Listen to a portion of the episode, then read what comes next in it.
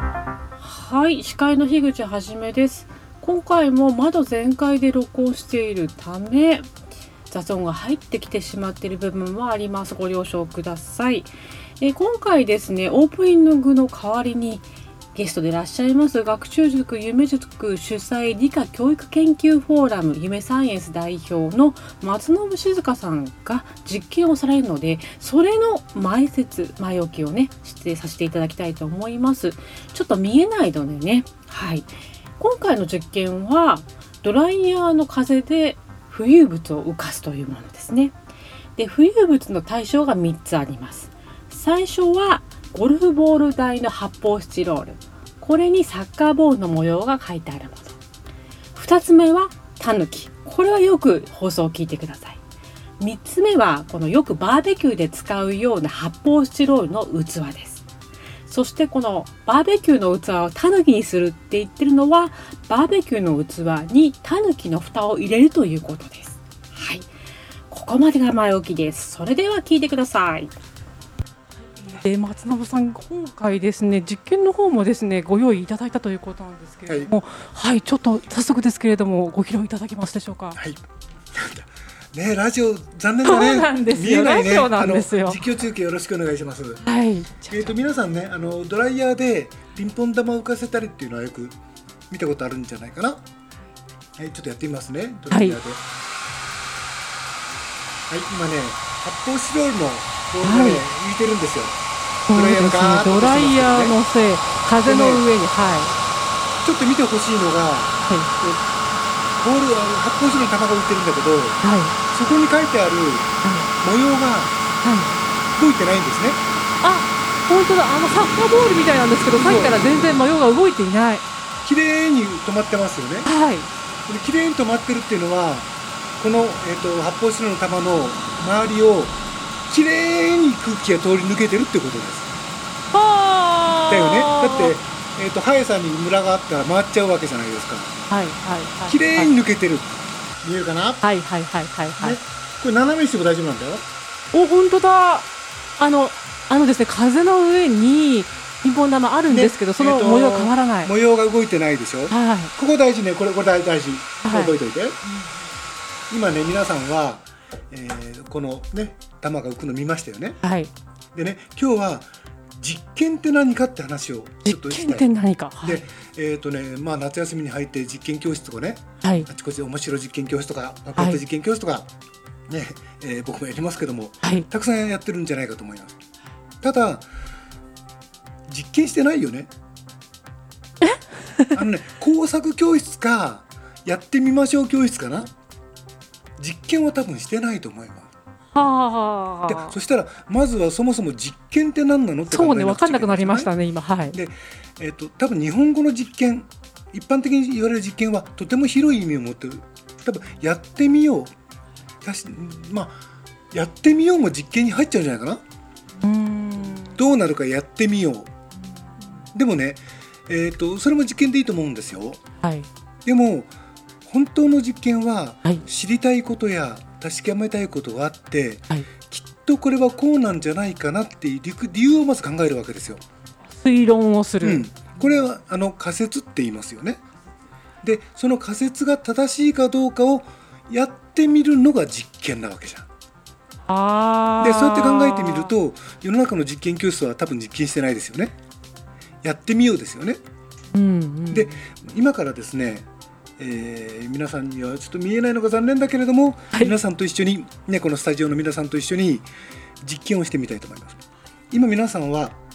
この発泡スチロールの玉が浮くところを見ました。ここは事実ですね。この知見というかね、えー、と昔から分かっていること、もう分かっていること。では、これがタヌキだったらどうする？タヌキ。玉じゃなくてタヌキだったらどうします？今スタジオに不穏な空 気を。はい。実はタヌキ今日持ってきてるんですね。タヌキを持ってきてらっしゃる。ぬいぐるみとかじゃないです。本物です。はー本物のタヌキを実は私持参してまいりました。松野さん、ラジオだから何を言ってもいいってことはないんです よ。今から出しますからね。はい。本物だったら本物だって言ってよ。はい。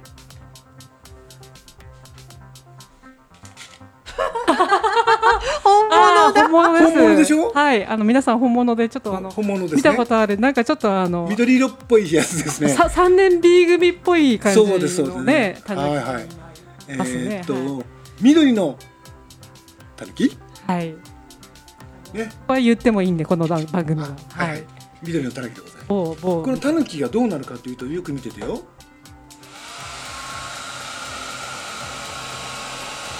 あー今ですね、タヌキがですね、タヌキが浮で遊すしねております。タヌキが浮いてるわけですよ見ている。それもですね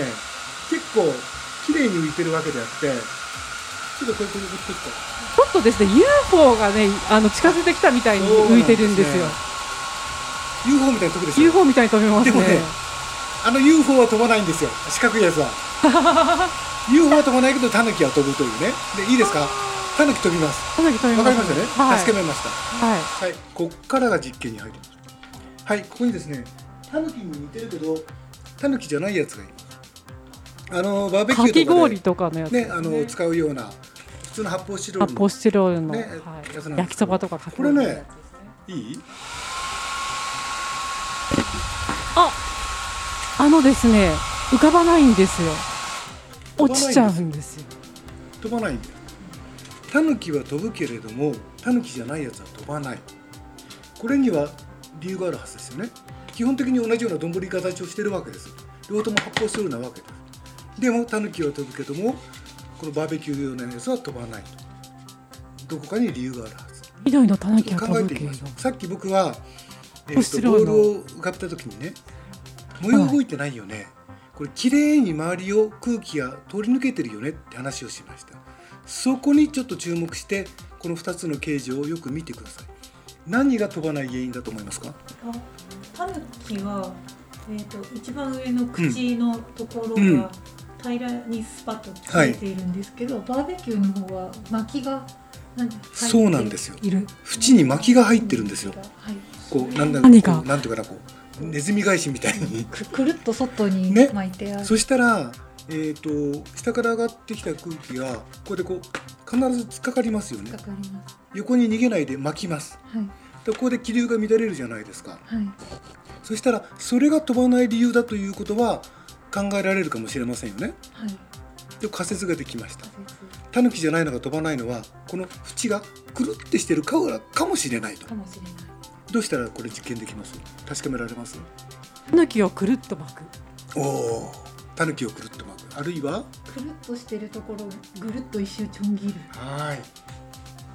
おこういうことですねあそういうことはいご用意されておりましたはいここね今縁をくるっとしたところを切り取ったやつ同じものなんですけどもくるこれだと空気はきれいに流れることができますそしたらこのタヌキじゃないやつ飛ぶかもしれないかもしれないこれは割とこう理にかなった やつですよねはいその仮説を作るときに何でもかんでも出任せで思いつきじゃじゃあ話にならないじゃないここは空気の流れを考えるとあの「来る」はかなり影響しているかもしれないかもしれないでこれでやってみるこれが実験ですよね仮説の検証をしているわけではいすかよっあれあれああれうまくいかない。飛ばないんですよ飛ばない。じゃあこの実験これ失敗でしょうか見えちゃいますけどねいや飛ばないこれではないっていうのが分かった。そうなんですねはいえっ、とポジティブな大成功というわけではないですけれどもはい必ず分かったことがあるわけですやるからには、はい今分かったことは飛ばないとはいそしたらこのタヌキじゃないやつが飛ばない理由は縁のくるっというところが原因ではないかもしれないってことが分かったはい他にも要因があるかもしれないでさらなる研究が必要だってことになるわけですよねそうですね。はいここで私の仮説を聞いていただけますでしょうかお願いします。はい違い見れば分かるよね歴然たる違いがありますよねあれちんょっと待またこう不穏な空気がって。いや ああの、え何が違うともっとすぐに見りゃ分かるじゃないあつ こっいてちるがタヌキでこっちがタヌキじゃないって話ですよ。はいえ、何言ってるか分かんない？わかんない。色がついてるついてないぐらいしかわかんないですよ。こっちいやいやがこっちがタヌキでタヌキは飛ぶってことタヌキは飛ぶ。こっちはタヌキじゃなくってこっちはタヌばキなじいっゃてことないは飛ばない。そしたらどうすればいいかって言ったらはい。こいつに自分がタヌキだと思い込ませればいいわけですよはい。はいはいだから謎の洗剤をかわされそうな何かが なんか 始まったんですが、うんここ理科の森だっけ DK の全部のことじゃないよねはいでもこの子はね、はいこのバーベキューの子ははい。タヌキが飛ぶのをさっき見てたわけですよだか見てました。ら自分もタヌキになれば飛べるかもしれないと思うじゃないよゼロではない。ねでさよいしょねミニタヌキの蓋を持ってきましたはい。はい見えますタヌキの蓋があります。それミをニタヌキの蓋をねあのちっちゃいから下中のに入方れにるとねあ、そこうそこにパクッとはめられています。こうね並べたところをですねタヌキなんですよこいつはい。はい。タヌキです。タヌキなんですこの子はタヌキ。さっきまではタヌキじゃなかったけど今タヌキの蓋が入ってはい。タヌキになったんで入ってるだけですよ。そうですよね入ってるタヌキいい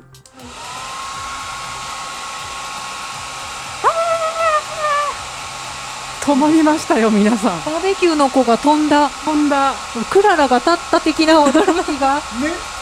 あいいですかあ、なんだこれ。ああのねポイントはタヌキなんですんこのスタジオ内のこの異様な雰囲気は何だなん、なん、狐につままれたようなタヌキタヌキにに。そうですね。そうでタすヌキにね。化かれたような。そうなんですねえっ、とじゃあもう一回見てもらいましょう、これ飛ばないけど行方をよく見てて、どこまで来ましたう上まで来ました。結構上まで行ってますよね結構上まで来ました。タヌキにしますよはい。どこで飛んでますあ、遠くあ上まで行かないですね。か低いです顔の高さ、さっきは手を伸ばした高さまそうでですよねさっきのはい半分ぐらいですよ半ね、分ぐらいです。正解はね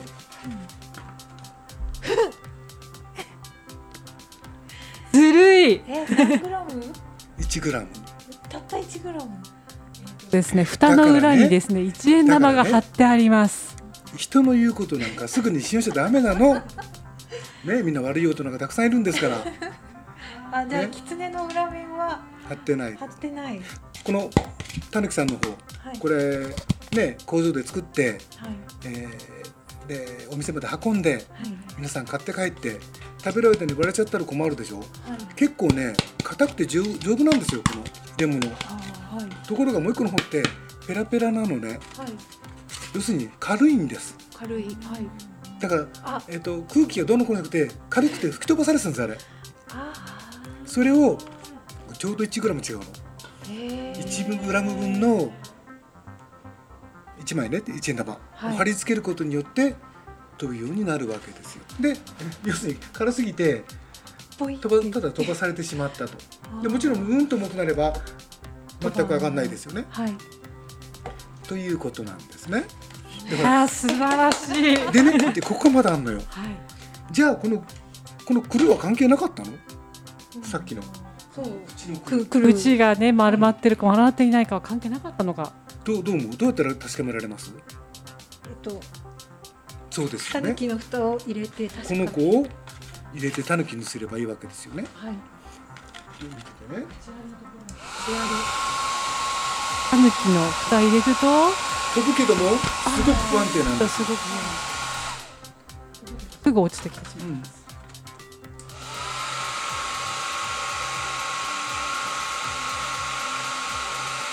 飛んでます。飛んでますけれども、すごい不安不安不安定定。ということは、やっぱりこの縁の丸いところもとても影響があったということになるよね。はい。一つをやると分かったことと分からないことが出てくるじゃない。はい。そうやってどんどんどんどんこう研究というか知りたいことが広がっていくし、はいそれを確かめれば確かめただけまた分かったことと分かんないことが出てくるって面白いじゃすごい面白い。ん面白いでしょ、ありがとうございますあなたの動画をアップすると企業からあなたに面接依頼が届きます逆指名型就活サイトスタートライン TSE は鎌倉 FM を応援しますマイナンバー管理システムの老朽化ご相談は新クライアント総研へ新クライアント総研は鎌倉 FM を応援します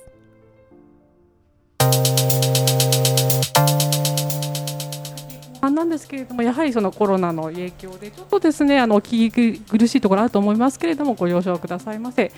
それではここからは顧問のサイエンスライター高山由香さんを迎えたトークになります。高山さん、今回は松本さんにどんなお話を掘り下げて話していただきましょうか。はい、あのこ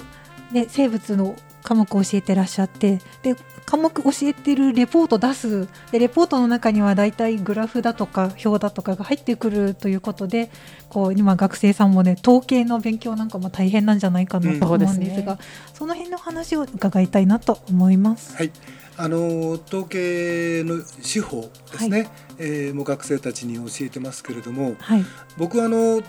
数字弱いし あら、数学あんまできないし、うんえーもちろん統計学というかあのあまりよくわからないですねはい、ただその統計という手法を使ってはいこ、んなことを言う時にはこういうことをしなくちゃいけないんだよでなんなんでそんなことをしなくちゃいけないかとか、えー例えば検定をするんだったら何をもって差があるとか差がないとかってはいいう判断をするのとか、そんなお話はあの統計の中で、はい、えー生徒たちに言っています。はい、なんていうかなやっぱり使い方になりますねあの一つ一つの公式がどうやって導き出されたかとか、はい例えば普通の算日のあの平均値の出し方とかね、はいなんとなくこうイメージつくしあ、はい、標準偏差あたりも、うん、えっと、ずっと追っかけていくと、うんあこういう数字なんだっていうのはあの分かったりしますだから標準偏差ぐらいまではあのこうこうやってこうなるとほらこんなことが分かるじゃないみたいなはい、ね、あの偏差とか分散とかからいって最後標準偏差までのお話とかこう一個一個解きながらいやっていきます、今ほらとってもさあのなんていう文明の利器がねあの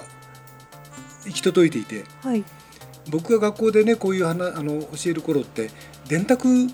で全部やってましたもんね。お、一マス一マス計算機です そうね。そうそうそう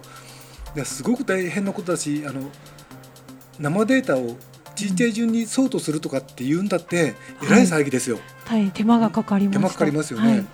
僕学生の頃はあのまだあれがあったもん僕自身はあの仕事仕事というか研究では使わなかったけどはい。タイガータイガー？知らないやタイガー知らないですタ。イガー？タイガー？じゃあしか、じゃあしかわからない。タイガー後でぜあのググってみてくださいあ、はい。タイガータイガー計算機タイガーくるくる。回すのあ、手回しの。そうそうそうだから僕らのあの先生方って計算するときにこういうなんかなんか知らないけど手が動く先生いましたああのぐぐるぐる回す動作をされる。はい。昔あのぼ僕らがあのねあの電話の時にはい。あのこうやったりとこかこうやうったりとか ねあ昭和の手のそういう動話き昭和のサインですけど、はいあまあで今はエクセルとか使えばね、はいすぐにすぐポンポンとできちゃうじゃない、はい。と関数でポンポンと出してしまうけども、ねじゃあ STDV の P なのか S なのかとかねはい。あのそういうのって知らないでやってたらあ恥かいちゃったりするじゃない、はいだからこれはこういう意味なんだよとかってその使い方の説明が主になりますけれども、はい。それも一番言ってるのはあとにかくあの難しい時は僕も分かんないし君たち分かんなくても大丈夫だって言ってますはい。だってもしお仕事でうんうんとてもとても複雑な統計処理が必要なはい。研究チームに入ったら、統計の専門家いるからねって確かに。誰も君に聞かないから大丈夫だよ って、確かにそうでした。うん、それよりもうんと多い間違いは、はいもっともっと基礎的な、うんえーところで普通にラボの中でチャカチャカっとやるようなはい。それこそ標準偏差とか標準誤差とかグラフを書いたりするときにはやっぱりググラフとか図っていうのは視覚で見てパッとこう分かりやすくするためはい。に書いてるんだからはい。うんそのための工夫というかをちゃんとしなさいよとあの見てる人にこれはどう見るのかなって考えさせるようなあのグラフとか書かないようにしようねっていう色使いにしてもそうだし。はい。淡い色でたあのたくさんこうんう、ね、区切りがある円グラフとかどこが境だか分かんないじゃないですかありね。ますね。であの僕の大嫌いな 3D グラフとかね、お嫌いですかうん、嫌い です。まあでもあのあの今ネットアサルトたくさん出てますねそういうあグラフを集めたのがはいで100個ぐらい集めてきてすごいでみんなと検証してこれどこおかしいんだろうねみたいな話しましたけれどもなんか身近に見るうんグラフだとかい表だとかそれからちょいとしたなんか科学的っぽいぽい喋り口のはい宣伝文句とかはいありますよね。ありますねそんなのにこうふわっといかないはいようにしようねっていう、ううん、僕をはじめとして嘘つく大人はたくさんいるんだよっていう散々嘘つきますからね僕ね。油断油断できない授業油断できないですそうですね。だからあのち一番いいのはなんでそうなるのかなってはい思っていることがとても大事なんじゃないかと思っています。そのなんでそうなるのかなと思って答えがわかることなんかはい少ない少ないねですよね。はい難しくてわかんないことが多いですよ。うんでもなんでかなって考えるのをやめたらもうそこで終わっちゃうわけですから、はい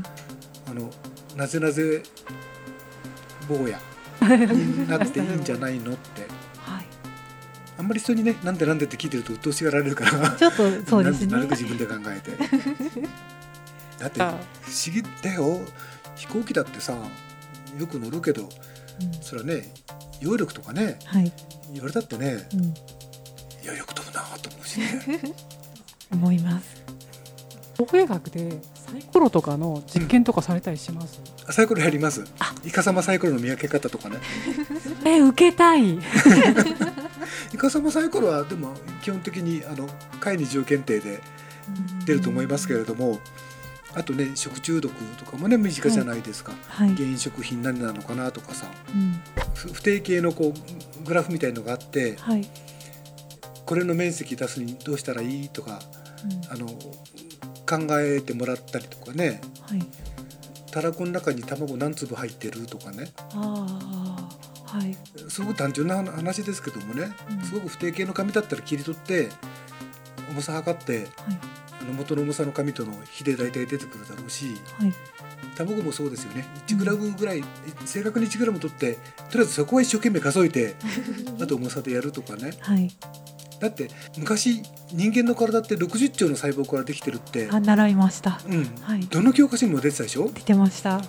で僕もぜ自分で調べたわけじゃないけどあれ元文献ないんだよねえふわっとの誰かが多分言ったんじゃないでしょうかだってもうもう45年前もっと前あなんかもっと減ってた気がす減っるてさん38兆だっけ、 はいなん38だかかあれあれっていうぐらい減ってた、 60兆ではなかったっていうはい話があってはいまああれもだからたらこの卵と同じではい一個一個なんか数えられないからうんいろんな、ね、細胞の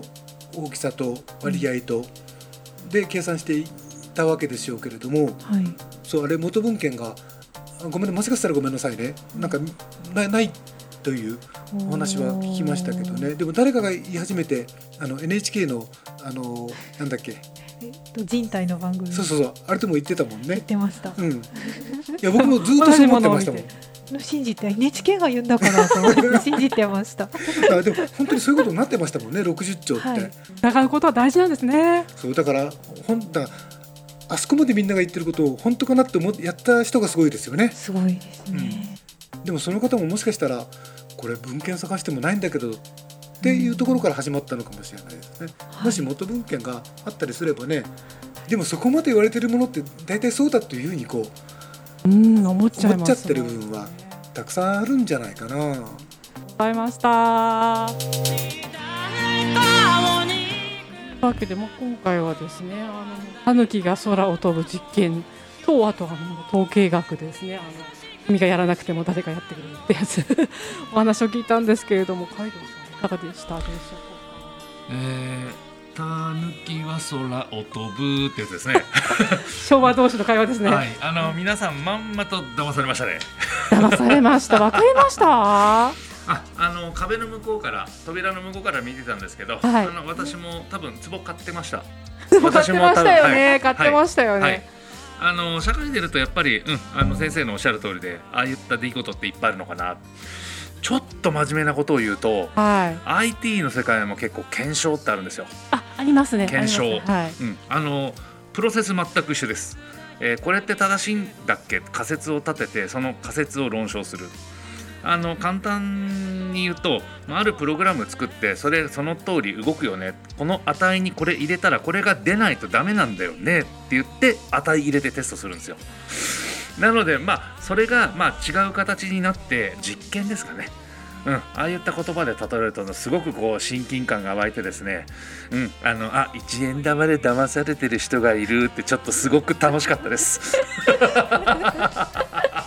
でもそれを聞いてわかります。あのバグでもそういうのありますよね。 そうですね。そう、全然わかんないバグで。あのもうこ千れ玉みがたいそうですね。これが正しく動くって思い込んじゃいけないんですよ。絶そうなん対ですよね絶対。うん。で2回バグが重なると正しく動くみたいな。でもそうす るありまとすね全パターンで合格の点数が出ないですね。はい。 はい、ありがとうございます。はい高山さんいかがでしたでしょうか。はい、悔しかっ たです。そうですね。だって一個見つけられましたもんいね。やうちもはうねち。ょっと、もうちょっと考えてたら分かったのかなとか、例えばお茶の間では芸人さんにそれを見せてる様子を観察してたら分かったのかなとか、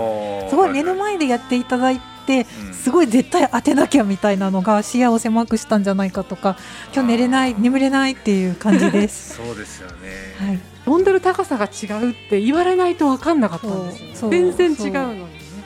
落ち着け自分ってすごいなんか思っています今も。いいですねあのあの一円でこう理系の女子をこれだけこうくすぐることができるっていうのはなんか一円玉以上の価値があるんじゃないですかね。あこのそうかも。それは渚でモデルかもしれませんよ。 渚にあのドライヤー持ち込めればの話ですけれども。 はい、はい、ありがとうございました。ありがとうございまあす。りがとうございます。はい奥野です今週も別な場所からコメントさせていただきますいやー先生小中学校でも教えられた経験がある私もその授業をぜひ拝見したかったですできれば今の先生の授業を全部動画に撮って YouTube で見せたら日本中の子どもたちが非常に喜ぶのではないでしょうか今の教え方というのはやっぱり児童生徒の皆さんにどれだけ興味を引くか好奇心の導火線にどう火をつけるかそういったアプローチが求められていく中で先生の手法というのは今までの教科書であるとか指導要領にこだわらない児童生徒の学習意欲を高めるそんな教え方のような気がしてなりませんぜひ先生の教え方をもっと多くの先生に分かってほしいそんな回でした